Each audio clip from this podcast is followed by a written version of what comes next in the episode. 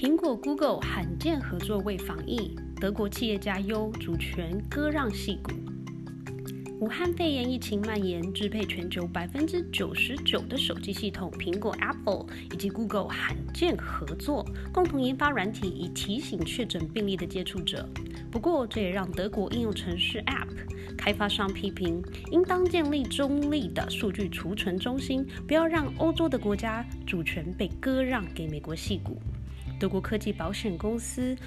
WeFox Group 创办人兼执行长 Julian Take 向路透表示：“我们不认为让苹果及 Google 拥有储存所有手机用户的联络及医疗讯息的伺服器会是最好的方案。我们需要独立机构处理，相当程度上也应该被政府控制。”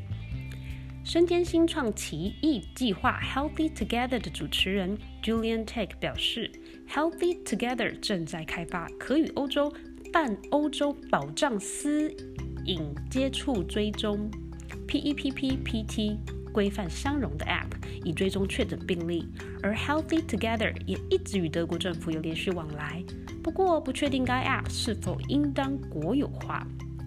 苹果及 Google 的罕见合作，主要是为了开发技术，以让曾经与武汉肺炎确诊病例有接触史的用户得到讯息。但报道指出，两公司的合作面临欧盟严格隐私规范的挑战，把两公司去中心化、数据另存他处的构想也越来越受关注。